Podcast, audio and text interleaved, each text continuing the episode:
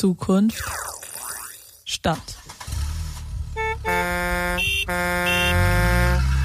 Der Podcast der digitalen Agenda Ulm. Der Podcast Ulm Zukunft Stadt ist heute mit dem Thema Plant Human Interface. Zu Gast im Studio ist heute Sabine Wieluch und ähm, wir werden hören, was sie mit dem, was es mit dem Plant Human Interface auf sich hat. Sabine, hallo erstmal. Hi, freut mich sehr hier zu sein. Ähm, Sabine, kannst du dich vielleicht äh, vorstellen? Überall wirst du ja als Digitalkünstlerin äh, geführt, aber was heißt denn das eigentlich? Was machst du und äh, wo kommt es her? Ähm, genau, ich bin ursprünglich Informatikerin. Genau, wichtiger Name ist Sabine Wiedoch. Bisschen besser im Netz bekannt bin ich mittlerweile unter meinem Pseudonym Bleeptrack. Der hat mittlerweile sogar meinen Personalausweis geschafft seit kurzem. Bin ich sehr stolz drauf. Und ich, genau, ich mache Digitalkunst. Also ich habe Informatik studiert hier in Ulm und habe Spaß daran, Installationen zu bauen, die mit Technik spielen, mit Technikthemen ganz viel Technik benutzen. Und deswegen wandle ich jetzt so ein bisschen zwischen den beiden Welten Technik und Kunst. Und ich habe jetzt auch lange nach, einem, nach einer Berufsbezeichnung für mich gesucht und bin bei Creative Technologist hängen geblieben. Wow, Creative Technologies, das hört sich ja ähm, super an, noch besser als Digitalkünstlerin. Und ähm, wie bist du darauf gekommen, von dem Informatikstudium zu sagen, du fokussierst dich mehr auf Kunst als auf Computer ähm, und Coden für Anwendungen? Das ist ganz aus Versehen passiert, wenn ich ehrlich bin. Äh, ich habe angefangen in Ulm zu promovieren und war da am Anfang nicht so ganz glücklich irgendwie mit meiner Situation und habe dann äh, das relativ spontan abgebrochen tatsächlich und ähm, habe äh, spannende Talks angeguckt von Leuten, die Sachen bauen, die so ein bisschen aus der Computerspielszene kommen und da generative Kunst machen, nennt man das. Das ist so der, der Fachterminus dafür. Und es sind immer Projekte, wo mit, mit einem Algorithmus, mit Code, ein Programm geschrieben wird, das ganz viele Sachen erzeugen kann. Also beim Computerspielen sind das ganze Welten oder vielleicht irgendwie unterschiedliche Schwerter oder unterschiedliche Kostüme, die ein Charakter trägt oder sowas. Und das fand ich irgendwie total spannend, sowas mal selber zu schreiben, was so ganz vielfältig Sachen erzeugen kann. Und dann hatte ich eben ein bisschen zu viel Freizeit übrig in dem Moment und habe das irgendwie mal ausprobiert und online gepostet. Und ganz viele Leute fanden das toll, was ich mache. Und da bin ich jetzt einfach so ein bisschen hängen geblieben und habe auch tatsächlich eine neue Promotion angefangen, mit der ich jetzt sehr glücklich bin, die auch so ein bisschen in diesem KI-Kunst-Thema hängt. Und was ist das für ein Thema? Ähm, da geht es darum, wie man mit künstlicher Intelligenz Künstler und Künstlerinnen beim Zeichnen unterstützen kann. Oh, das äh, gibt wahrscheinlich in dem Kunstbereich sehr viel zu tun, ähm, was man da tun kann. Ich denke, da äh, gibt es sehr viele Anwendungen dafür. Ähm, der Name Bleep-Track im Netz, ähm, wie kam denn der zustande? Das ist auch so ein bisschen obskur, der ist hängen geblieben. Ich habe ähm, vor langer, langer Zeit, praktisch so vor 15 Jahren oder so, ein äh, bisschen Webradio auch gemacht und habe ganz viel Computerspielmusik gespielt. Und das Beattrack war der Name der Sendung, die ich da hatte. Und darauf hatte ich halt dann auch eine Webseite angemeldet und so. Und ja, der Name ist einfach stecken geblieben. Woher kommt der Name? Also blieb, also Track wie der Musiktrack und blieb wie ähm, also so der, wie sagt man, die Vokalisierung, wie alte Computerspielmusik klingt, also MIDI-Tracks, blieb blob, also da, da hat sich das gebildet, genau. Ja, das ist, äh, und machst du dir, also natürlich, wenn der jetzt in deinem ähm, Personalausweis gelandet ist als richtiger Künstlername, dann sollten wir dich ja fast immer als Bliebtreck ansprechen und nicht das als. Das könnt ihr machen, ja. ich höre auch beides. Gut, also du reagierst inzwischen auf beides. Ja. Gut. Und wir sind jetzt äh, bei der Veranstaltung, die du machst, äh, oder die, das Kunstwerk, äh, das du machst für das M25, für die digitale Agenda. Und das heißt Plant Human Interface. Um was geht's denn da genau?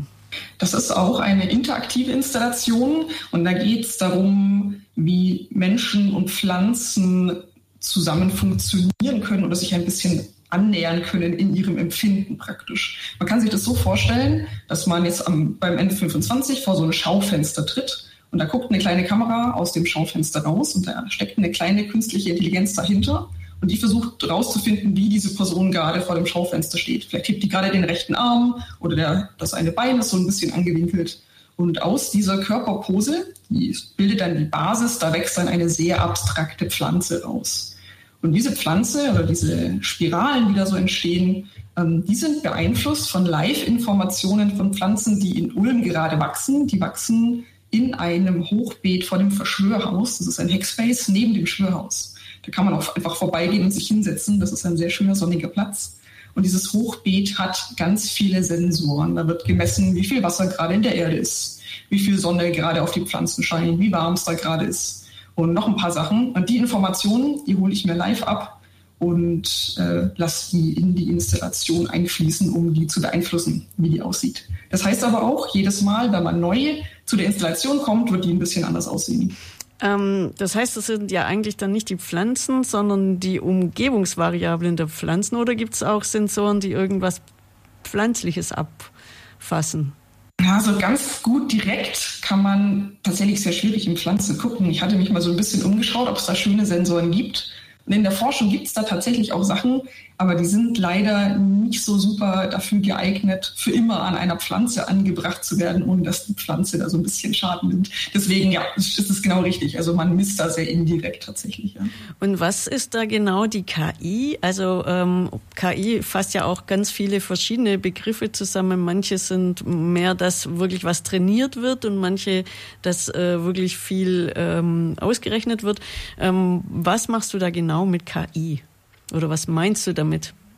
Da hängen praktisch zwei kleine KIs drin, könnte man sagen. Eine ist so das, was man momentan aktuell sehr, sehr klassisch unter einer KI versteht. Das ist ein neuronales Netz, das ein Kamerabild nimmt und daraus die Körperpose errät praktisch oder versucht herauszufinden. Die ist auch nicht, die liegt nicht immer perfekt richtig. Das sieht man auch manchmal, wenn die Sonne ein bisschen komisch steht und es spiegelt dann klappt das manchmal auch nicht ganz so gut, wie man sich das wünscht. Das ist so, also ein neuronales Netzwerk, was momentan sehr klassisch unter KI verstanden wird.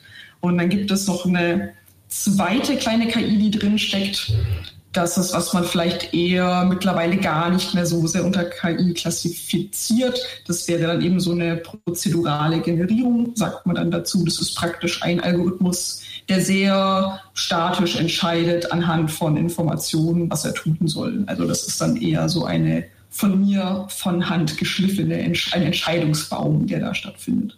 Also das heißt, ähm, du äh, versuchst einfach zu erkennen, äh, was machen die Leute vor dem ähm, vor dem Schaufenster. Das wird dann über die Kamera erkannt und ähm, das wird dann nimmst du Dinge, die es schon gibt. Also das meinst du mit dem neuronalen Netz?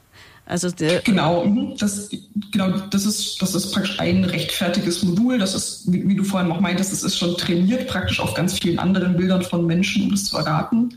Genau. Und der zweite Teil ist dann eben, dass man so eine sehr abstrakte Pflanze wachsen lässt. Das habe ich vorhin nicht gesagt. Ne? Da wird mit einem Beamer gegen die Schaufenster projiziert ein Bild, das man dann auch sieht. Das sollte man vielleicht auch mal dazu sagen. Genau. Und da wächst dann eben was raus. Das ist so, also äh, ein digitales Bild wird erzeugt, was eben so eine abstrakte Pflanze abbildet. Das ist der zweite Teil. Ja, du hattest es schon gesagt, aber es kommt davon, wenn hier zwei Techniker über irgendwas reden, dann bleibt das auf der Strecke. Jeder andere hätte wahrscheinlich schon nachgefragt.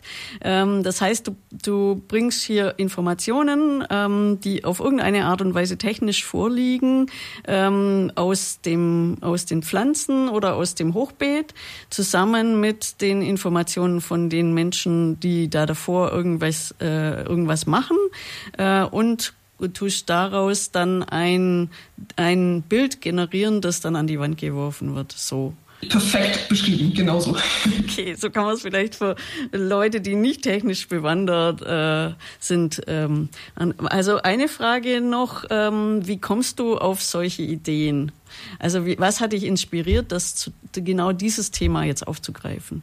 Da muss ich sagen, das war eine Ausschreibung vor, jetzt muss ich ein bisschen überlegen, eineinhalb Jahren hat nämlich das in Ulm das Museum Brot und Kunst ausgeschrieben zu diesem Thema, was zu bauen. Und da wurde, hatte ich die Idee entwickelt. Also da habe ich mich dann eben beschäftigt mit, mit Pflanzen. Das wäre mal spannend. Und bei der Ausschreibung ging es auch darum, dass man mit lokalen Gruppen zusammenarbeiten soll. Und jetzt äh, bin ich selber viel aktiv im Verschwörhaus und dachte mir, super, da stehen jetzt irgendwie Leute, die sich äh, mit diesem Hochbeet total beschäftigt haben. Mit denen könnte ich mich ja mal zusammen an den Tisch setzen und da was entwickeln. Und so ist das entstanden. Entsprechend äh, war die Installation jetzt auch erst ein halbes Jahr genau im Museum für Brot und Kunst. Und dann gab es einen kurzen kleinen Ausflug nach Heilbronn. Kürzlich stand es ein paar Tage auf der äh, Ausstellung Mirror Machines und jetzt ist die Installation wieder zurück in Ulm. Du hast vorher gesagt, du bist äh, Creative Technologist. Ähm, das ist ja ein Berufsfeld, das man so noch gar nicht kennt. Da gibt es bestimmt auch keinen Ausbildungsgang dafür und auch keine Handwerkerregelung. Ähm, in diesem äh, kreativ-digitalen Umfeld, ähm, wo siehst du dich da? Da gibt es ja viele Dinge wie zum Beispiel Virtual Reality, aber das machst du ja nicht. Ähm, Gibt es da eine Abgrenzung oder ist das alles noch irgendwie eins und die ganze große, ähm, die, die Künstler inspirieren sich alle so gegenseitig oder gibt es da auch schon verschiedene Strömungen? Das ist gar nicht so einfach zu beantworten. Also es gibt auf jeden Fall ganz viele Strömungen und ich glaube, man, ja, in, in, so ein paar Strömungen hänge ich sicher mehr drin als in anderen. Jetzt hast du gerade gesagt, Virtual Reality und Augmented Reality, das sind tatsächlich Dinge, die ich so gar nicht mache. Also so VR-Brillen, wenn man so mal im, im 25 ist, da ist auch, glaube ich, immer noch die Birdly-Ausstellung, da kann man das auch toll ausprobieren. Ähm, aber genau, sonst mache ich gar nicht, ehrlicherweise. Ähm, genau, was ich viel mache, sind natürlich solche interaktiven Installationen, wie wir jetzt besprochen haben, aber ich habe auch ganz viel Spaß dabei, Dinge wieder irgendwie physisch werden zu lassen. Also ich arbeite dann auch voll gern mit ähm, Maschinen, die fasst man oft unter Digital Fabrication zusammen. Also das ist dann sowas wie ein 3D-Drucker oder eine CNC-Fräse, wo man Holz bearbeiten kann oder ein Stiftplotter. Das ist praktisch eine kleine Maschine, wo man einen Stift einspannen kann und der Computer kann mit dem Stift dann was zeichnen. Ähm, oder ja, kürzlich habe ich mir einen Lasercutter gekauft. Also sowas macht äh, irgendwie auch ganz viel Spaß, aus Code dann wieder irgendwie was Physisches werden zu lassen. Da fühle ich mich gerade sehr zu Hause. Also das heißt, du machst mit Gegenständen, die eigentlich für irgendwas äh, anwendungsbezogenes gemacht äh, wurden, machst du irgendwie was ganz anderes draus? Ja, so anders ist es vielleicht gar nicht. Also zum Beispiel so eine CNC-Fräse wird ja irgendwie auch oft dafür benutzt, um Möbel herzustellen, einfach so in so einer Industriefertigung.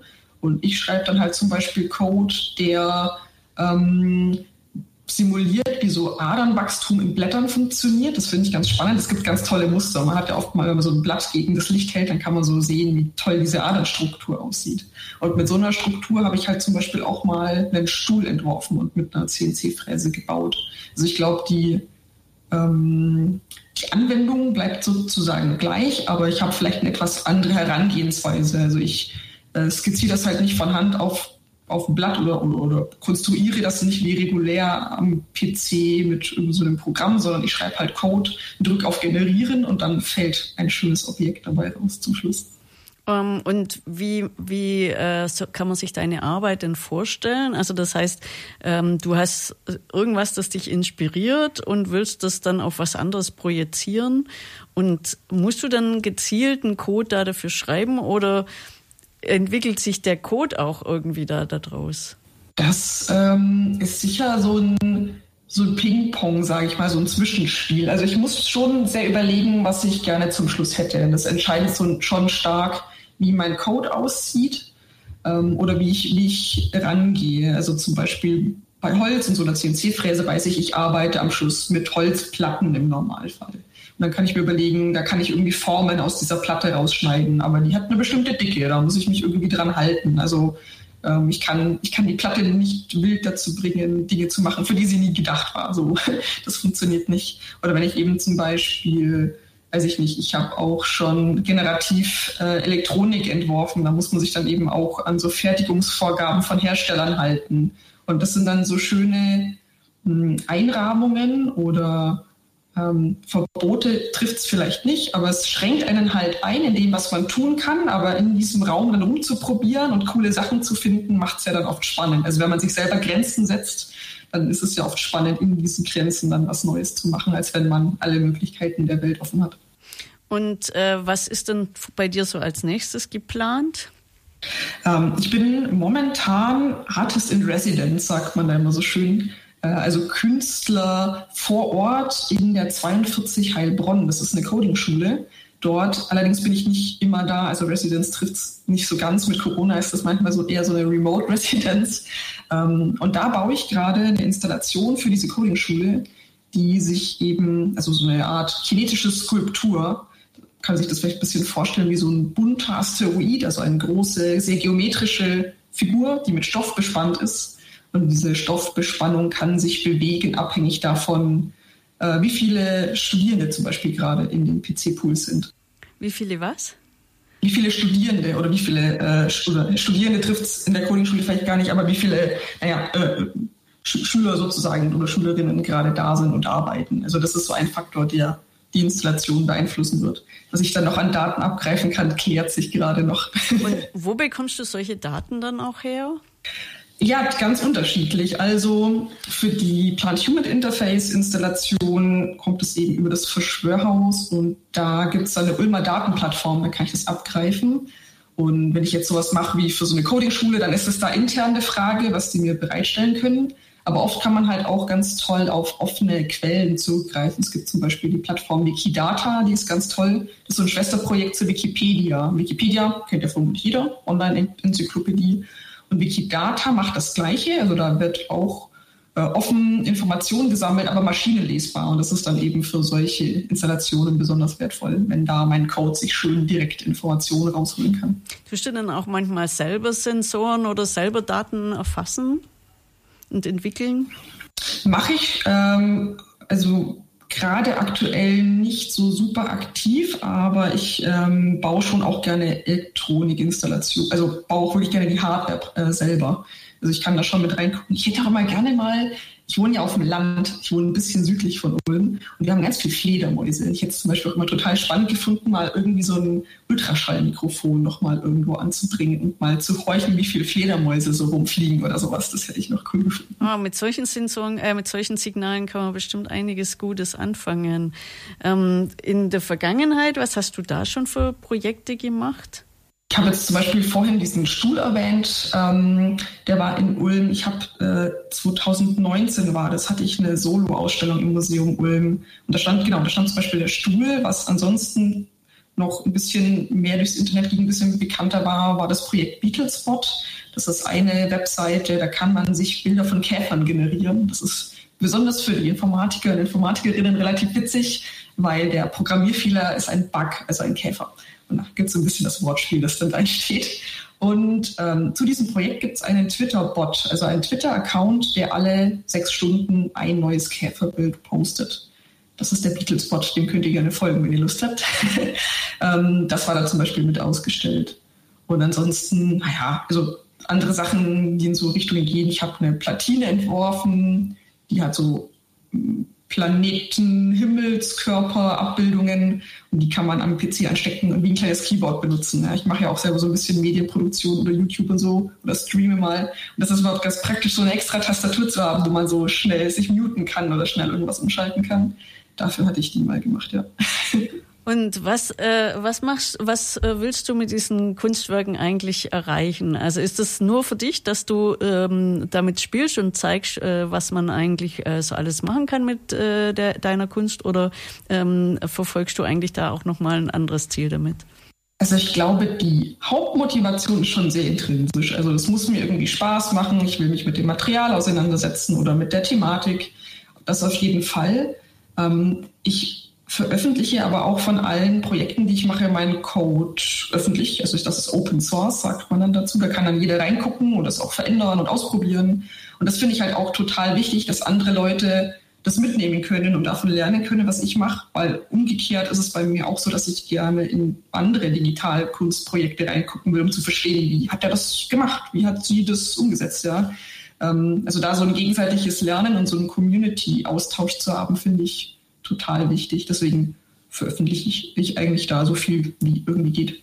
Das heißt, äh, Open Source ist ja auch gerade äh, eine Bewegung, die auch versucht, ähm, gerade andere oder Unternehmen, die viel nur für sich ähm, produzieren, dann auch dazu zu bringen, mehr Open Source zu machen. Und auch gerade bei der Stadt ist es ja ein Thema, die ähm, ja das Know-how zu behalten oder das Know-how öffentlich zumindest nutzbar zu machen, so dass alle dran partizipieren können. Also eine sehr ideelle äh, Strömung, die es gerade gibt bei den Codern, nur um das mal dann auch so ein bisschen im Hintergrund zu erklären. Oder kannst du da noch was dazu sagen? Nee, äh, perfekt zusammengefasst. Ja, also das ist äh, eine Strömung, die ist sicher nicht neu, aber auf jeden, also ja oder sehr konsistent. Also man würde sich eigentlich wünschen, dass viel mehr Leute irgendwie ihren Code veröffentlichen. Und leider gibt es halt immer noch sehr viel Angst davor, gerade von Firmen, dass sie Angst haben, ihnen wird da was weggenommen, wenn andere Leute in ihren Code gucken können. Aber es ist eigentlich immer eine, ein sehr positives Resultat. Und ich habe auch sehr positives Feedback bekommen bisher, weil es gibt dann halt auch Leute, die haben irgendwie eine schöne Idee oder die sagen, zum Beispiel bei dem Käferprojekt ähm, wird halt so ein Käfer erzeugt und zu dem Käfer gibt es dann noch eine Beschreibung, welche Farbe der hat. Und ich habe praktisch so ein paar Farbnamen einfach ausgelistet. Und ich hatte Leute, die hatten einfach Spaß dran, mir neue, 20 neue Farbnamen vorzuschlagen, dass da die Vielfalt größer wird. Ja? Also da Leute haben da auch Spaß dran teilzunehmen und irgendwie damit zu interagieren. Das kann man, ist echt nur positiv. Ich kann es jedem empfehlen, Code zu veröffentlichen. Und wo veröffentlichst du denn den Code?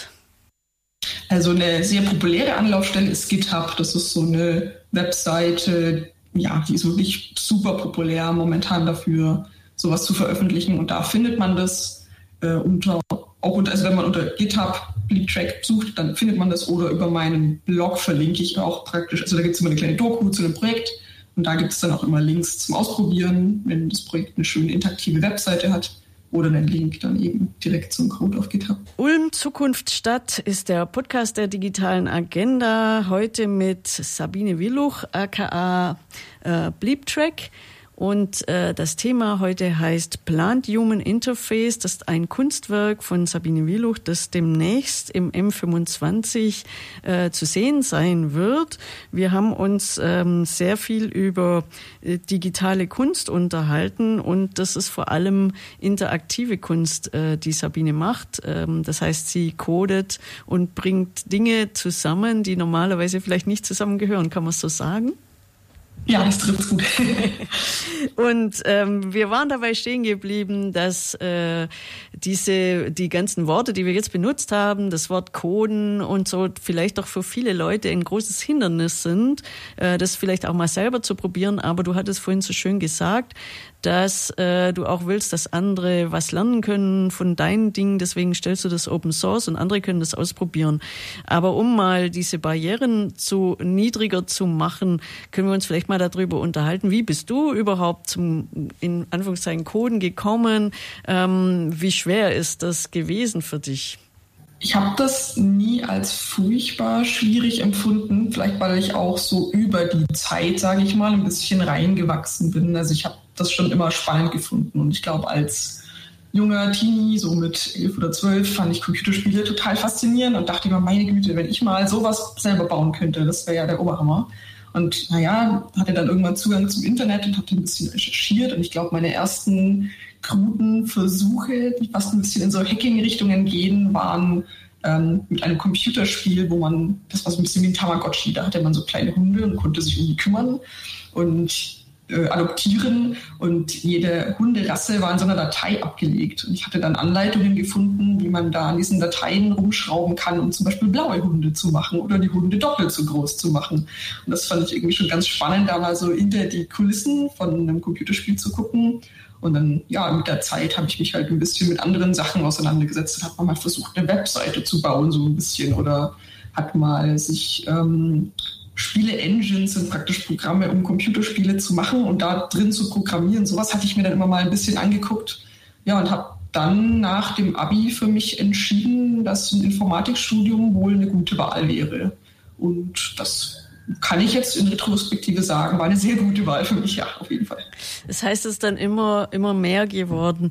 Aber ähm, vielleicht ist das jetzt nicht so deutlich rübergekommen. Das heißt, am Anfang hast du einfach Dinge genommen, die es gibt und hast die ein bisschen rummanipuliert und so auch spielerisch gelernt.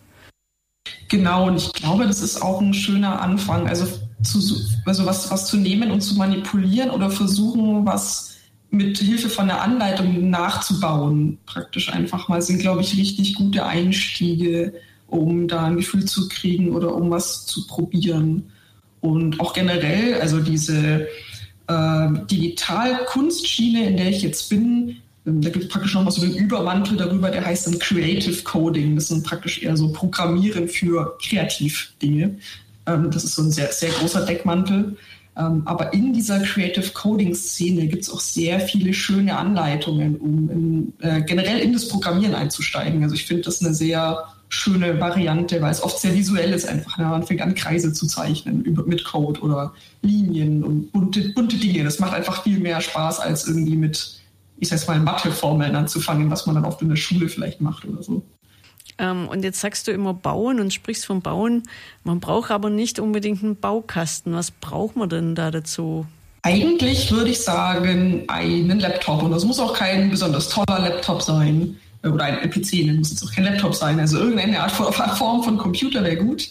Und auch eigentlich nur einen Browser. Man muss sich oft nicht mal was installieren. Also ein Tool, das ich sehr gerne zum Programmieren benutze, das heißt Paper.js und es hat einen Web-Editor, also eine Webseite, in, wo ich meinen Code reinschreiben kann. Dann gibt es einen kleinen Play-Button, der führt den Code aus und erzeugt mein Bild. Ja, also so arbeite ich ganz viel und dann braucht man wirklich praktisch gar nichts dafür aus irgendeinem alten PC. Das heißt, du schreibst einfach ein Stück Text und das läuft dann und macht irgendwas auf dem Bildschirm. Ja, genau. Also. Das klingt super, das klingt immer so super unspannend, aber es macht, also das ist so ein bisschen, ich glaube, wenn man Spaß daran hat, Rätsel zu lösen oder so Logikrätsel zu lösen, ich sage jetzt mal so Doku oder sowas. Ähm, ich glaube, wenn man an sowas Spaß hat, dann hat man auch am Programmieren Spaß, weil die, die Art, Probleme zu lösen, ist oft sehr ähnlich einfach. Das heißt, meine Mutter ist 80 und macht gern Sudoku. Vielleicht sollte ich dir mal zeigen, wie Programmieren geht. Auf jeden Fall, wenn deine Mutter zum Beispiel aber auch gerne strickt, und zum Beispiel die, die Strickanleitungen lesen kann, die so oft so sehr kryptisch geschrieben sind. Kennst du die mit irgendwie ja. zwei, ich kann es ich kann's selber gar nicht so gut, irgendwie zwei R, whatever, zwei, zwei, zwei Haken P, hier, genau. Genau. Ähm, also wenn man sowas lesen kann, dann kann man auch perfekt Code lesen, weil das ist nichts anderes. So eine Strickanleitung ist einfach nur Code und der Mensch ist halt der Computer und führt das aus. Das heißt, äh, du schreibst Text, der äh, aussieht wie eine Strickanleitung. ein bisschen vielleicht schon, ja. Es ist sogar ein bisschen leserlicher als die Strickanleitung. Also Strickanleitungen zu lesen ist manchmal echt unangenehm, finde ich. und dann gibt es irgendwas, das es ausführt und da gibt es dann unterschiedliche Dinge vermutlich, ähm, wo man mitarbeiten kann. Genau, also es gibt sowas wie Strukturen. Das heißt, ich kann Dinge wiederholen lassen oder ich kann auch Entscheidungen treffen und sowas sagen wie, wenn dieser Fall eintritt, dann mache Folgendes. Und wenn der Fall nicht eintritt, dann mach was anderes. Also solche Entscheidungen kann man ganz viel treffen. Und was für meine künstlerischen Sachen halt auch spannend ist, man kann den Computer halt auch würfeln lassen. Zum Beispiel sagen, würfel mir eine Zahl zwischen 1 und 10 und dann malt der Computer entweder ein Kreis oder zehn Kreise oder fünf Kreise. Das weiß ich dann selber nicht. Und damit zu arbeiten mit so zufälligen Werten ist auch ganz spannend. Ah, ich glaube, das war jetzt sehr niederschwellig, äh, so dass man auch versteht, dass da jemand einsteigen kann, der jetzt nicht unbedingt Einstein heißt. Genau. Ähm, das heißt, äh, wir müssten ja auch so ein bisschen äh, Frauen in MINT-Berufen ermutigen, das mehr zu machen. Wie ist das denn im Kreativbereich? Gibt es da mehr Frauen oder sind es auch sehr viele Männer, die äh, Kreativ-Coding machen? Ich würde sagen, in dieser Creative Coding Szene ist es immer noch sehr männerdominant, weil die meisten Leute einfach aus dem Informatikbereich rüberschwappen und seltener aus dem äh, Gestaltungsbereich. Es ist, lockert sich schon auf, aber zumindest so mein Eindruck ist, dass es immer noch sehr männerdominiert ist. Von daher kann ich nur alle äh, Nicht-Männer aufrufen, sich vielleicht da mal mit zu befassen. Es macht sehr viel Spaß und man muss wirklich gar keine Berührungsangst haben. Das ist ein sehr schöner Einstieg.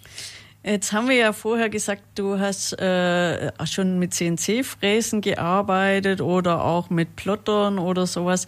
Ähm, das heißt, man kann, wenn du vorher gemeint hast, man braucht eigentlich nur einen PC dazu. Das heißt, man kann aber dann, wenn man schon ein bisschen weiter ist, dann einfach auch jegliche Geräte, die man irgendwie an den Computer anschließen kann, dazu nehmen und irgendwie versuchen, was daraus zu machen oder die was bewegen zu lassen. Auf jeden Fall, da kommt dann vielleicht doch mal ein bisschen Wissen dazu, dass man sich aneignen müsste, aber das ist auch nicht furchtbar kompliziert. Und wenn jetzt jemand sagt, so, boah, ich wollte schon immer mal so was mit einem Lasercutter machen, aber ich meine, die Geräte sind richtig teuer, dann kommt mal beim Verschwörhaus vorbei, weil da haben wir ja eine offene Werkstatt mit ganz vielen tollen Geräten und 3D-Druckern und eigentlich ist da wirklich alles da. Und die darf man einfach benutzen und die Leute können einen einweisen. Also auch da keine Hemmungen haben und einfach mal vorbeikommen und erklären, was man vielleicht machen möchte oder was, für was man sich interessiert. Und dann findet man da auch ganz viele Menschen, die einem da den Einstieg möglichst leicht machen. Und vielleicht ist auch mal Bliebtreck da und macht einen Workshop mit Kunst oder sowas. Hatten wir auch schon, passiert auch sicher in Zukunft wieder. Ähm, zu dem, weiter zu dieser Projektion, die du beim M25 machst, um die es ja heute auch äh, ursprünglich gegangen ist, nämlich um das Plant Human Interface. Gibt es denn da besondere Technik, äh, die ihr benötigt, um dieses, ähm, um die Installation am Laufen zu halten? So ganz speziell ist die Technik nicht. Also beziehungsweise man hätte es noch allgemeiner bauen können. Momentan steht da steht da so ein Mini-PC. Das sind wirklich so ganz kleine PCs. Das könnte ja auch echt jeder PC sein eigentlich. Der ist nur klein, damit ich den gut hin und her tragen kann und damit man den gut in so Installationen verbauen kann. Das ist dann blöd, wenn so eine Riesenkiste da steht. Ähm, der steht da, dann steht da eine ganz normale Webcam. Also wenn ihr vor dieses Schaufenster geht, dann seht ihr die auch. Das ist so eine 0815 Webcam, wie man sich so an seinen Monitor oben klebt. Und dann steht da noch ein Beamer. Und der ist insofern ein bisschen speziell. Das ist so ein Kurzdistanzbeamer, weil wir haben im M25 nicht so viel Platz von ganz weit hinten mit dem Beamer auf die, auf die Schaufenster äh, zu projizieren. Deswegen ist der insofern speziell, dass der eben ganz nah stehen darf und dann immer noch ein scharfes Bild machen kann. Und geht es so einfach, wenn man dann auf die Schaufensterglaswand projiziert, dass da dann wirklich auch ein scharfes Kunstwerk entsteht? Da haben wir einen kleinen Trick. Wir haben da so eine Milchglasfolie aufgeklebt. Dann ist das so ein bisschen diffus und dann kann man da ganz gut gegen projizieren. Ich glaube, besonders schön ist es wahrscheinlich momentan, wenn man so in der Dämmerstimmung hingeht. Wenn es schon ein bisschen dunkler ist, dann sieht die Projektion besser aus. Aber es sollte noch hell genug sein, dass die Webcam die Person gut erkennen kann. Ich würde sagen, wenn so gerade Sonnenuntergang ist, dann dürfte das wahrscheinlich gerade besonders schön aussehen. Funktioniert das dann auch im Dunkeln, wenn die Webcam die Leute nicht mehr richtig erkennt? Genau, also wenn es zu dunkel wird, dann wird es tatsächlich schwierig. Aber jetzt sind wir ja zum Glück in dem Fall in der Stadt, ähm, wo es insgesamt verhältnismäßig hell ist und die Projektion ähm, auf, diesem, auf diesem Schaufenster wirft ja auch so ein kleines bisschen Licht ab. Deswegen geht es eigentlich immer in etwa. Es ist selten, dass es jetzt wirklich so furchtbar stockdunkel ist, dass es gar nicht mehr erkannt wird. Und die Folie, die ihr da draufgeklebt habt, das ist eine normale Milchglasfolie, also nicht irgendwas Spezielles zum Computer oder so.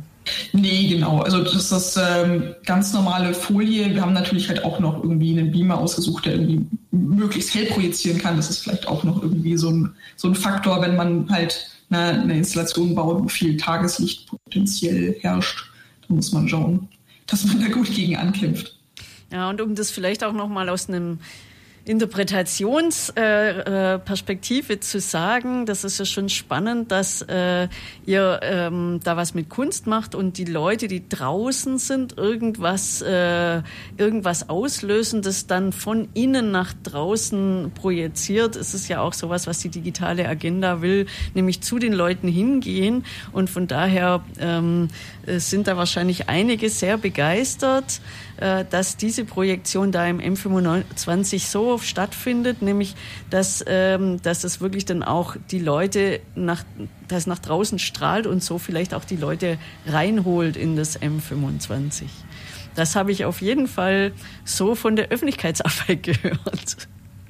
Mir ehrlich gesagt aber auch sehr schön. Also ich finde es auch irgendwie wichtig, Kunst irgendwie Leuten zugänglich zu machen. Also ich mag so gar nicht diesen Aspekt, diesen elitären Aspekt, den Kunst manchmal hat, wenn man sagt so, nur die tollsten Künstler machen wirklich Kunst, alles andere ist keine Kunst. Und so, äh, das widerstrebt mir total und auch eben andersrum irgendwie, man muss in ein tolles Museum gehen, um Kunst zu sehen. So ist es halt auch nicht, ja. Also Street Art ist auch total gute Kunst, ja.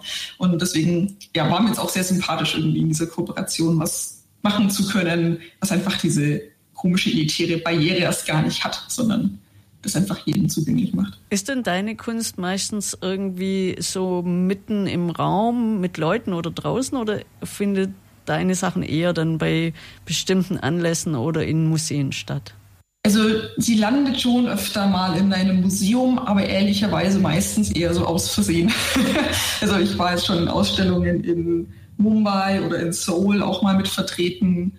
Ähm, aber das ist nie die Intention. Also ich baue es nie dafür, dass es dann zum Schluss in einem Museum steht, sondern ich möchte eigentlich immer, dass Leute das irgendwie benutzen können und Spaß daran haben. Das ist schon eigentlich mein Fokus. Sabine Wieluch, a.k.a. Äh, Bleeptrack, ist heute zu Gast im Podcast der digitalen Agenda Ulm Zukunft Stadt.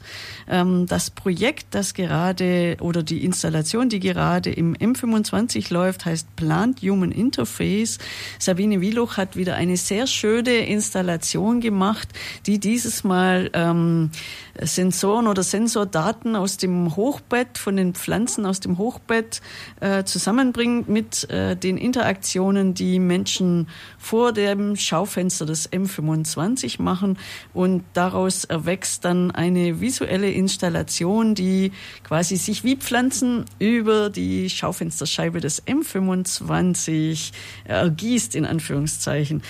Wir haben uns jetzt äh, darüber unterhalten, äh, was eigentlich ein Creative Technologist alles so macht und wie man zu so einem Beruf kommt und ähm, wollen jetzt vielleicht noch mal kurz äh, vorstellen, was dann neben deiner Installation noch so alles im M25 läuft und auch was du vielleicht noch in der nächsten Zeit so machst.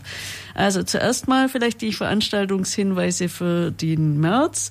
Da gibt es zuerst mal den Workshop Online Fundraising Digitale Nachbarschaft, ein Projekt von Deutschland sicher im Netz. Und ähm, das ist im Rahmen von Engagiert im Ulm. Das findet am 15. März von 16 bis 19 Uhr statt. Dann gibt es am 24. März von 17 bis 19 Uhr Vima stellt sich vor. Vima hatten wir ja auch schon im Podcast. Äh, Vima steht für virtuell mitmachen aktiv in Ulm und da sollen einfach Menschen, die vielleicht auch nicht mehr ähm, Möglichkeiten haben, sich ähm, ja, äh, physisch zu treffen und eben viel zu Hause sein müssen, die sollen auch sich online treffen können. Natürlich trifft man sich dann auch manchmal äh, physisch, aber das ist auf jeden Fall die Möglichkeit, sich virtuell zu vernetzen.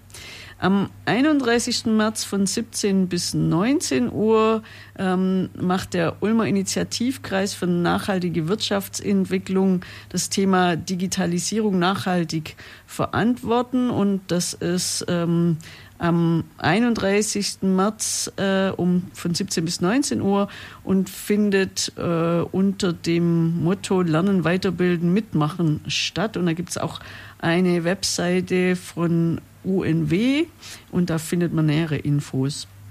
Am 7. April um 16 Uhr ist der LoRaWAN Thementag. Das LoRaWAN oder LoRa-Technik haben wir hier auch schon vorgestellt. Da geht es um die ähm, Sensoren, die hier in der Stadt verteilt sind und bestimmte Daten erfassen, die man ähm, einsehen kann, wo zum Beispiel der Sensor ist, wo man den Wasserstand ähm, unter der Brücke sehen kann am Radweg, ob der gerade überschwemmt ist oder nicht und viele andere äh, spannende Sensoren und das wird eben da nochmal vorgestellt am LoRaWAN Thementag. Und auf der Webseite von äh, Ulm, also ulm.de slash Zukunftwerkstatt, werden, wird das Programm laufend aktualisiert. Und äh, da findet man natürlich auch den Hinweis zum Plant Human Interface von Sabine, von dir. Und ähm, natürlich auch noch auf deiner Webseite, nämlich bleeptrack.de und vielleicht verrätst du uns noch, was du in der nächsten Zeit so vorhast. Also momentan äh, bin ich an einem äh, Projekt dran, was ich besonders spannend finde. Gerade das ist eine Kooperation mit einem feministischen Theaterkollektiv, die heißen Swooshlieu. Und wir bauen zusammen eine Installation, wo es eben sehr viel um das Frausein und um Technik geht. Da kann man sich mit einem Chatbot unterhalten und dann entsteht um einen herum ein Raum, der praktisch aus diesem Gespräch heraus erzeugt wird mit Projektionen und Bild und Nebelmaschine. Und das wird, äh, glaube ich, richtig gut. Das wird Ende März jetzt in Berlin für ein paar Tage ausgestellt sein und dann Anfang Mai nochmal in Frankfurt. Und das Projekt heißt A Simulation of One's Own. Ähm, genau, da kann man dann vielleicht auch nochmal die genauen äh, Tage nachschauen. Die habe ich natürlich auch nicht ganz im Kopf. Wir hängen da gerade so in den, in den letzten ähm, ja, Coding- und Aufbaumomenten. Das ist für mich schon besonders spannend, mal irgendwie mit einer professionellen Dramaturgin und einer professionellen Lichttechnikerin zusammenzuarbeiten. Da lerne ich gerade selber richtig viel dabei. Und wo wird es in Berlin dann aufgeführt? Ähm, das ist im Ballhaus Ost und in Frankfurt weiß ich die Location leider gar nicht so genau, wo das landet bisher.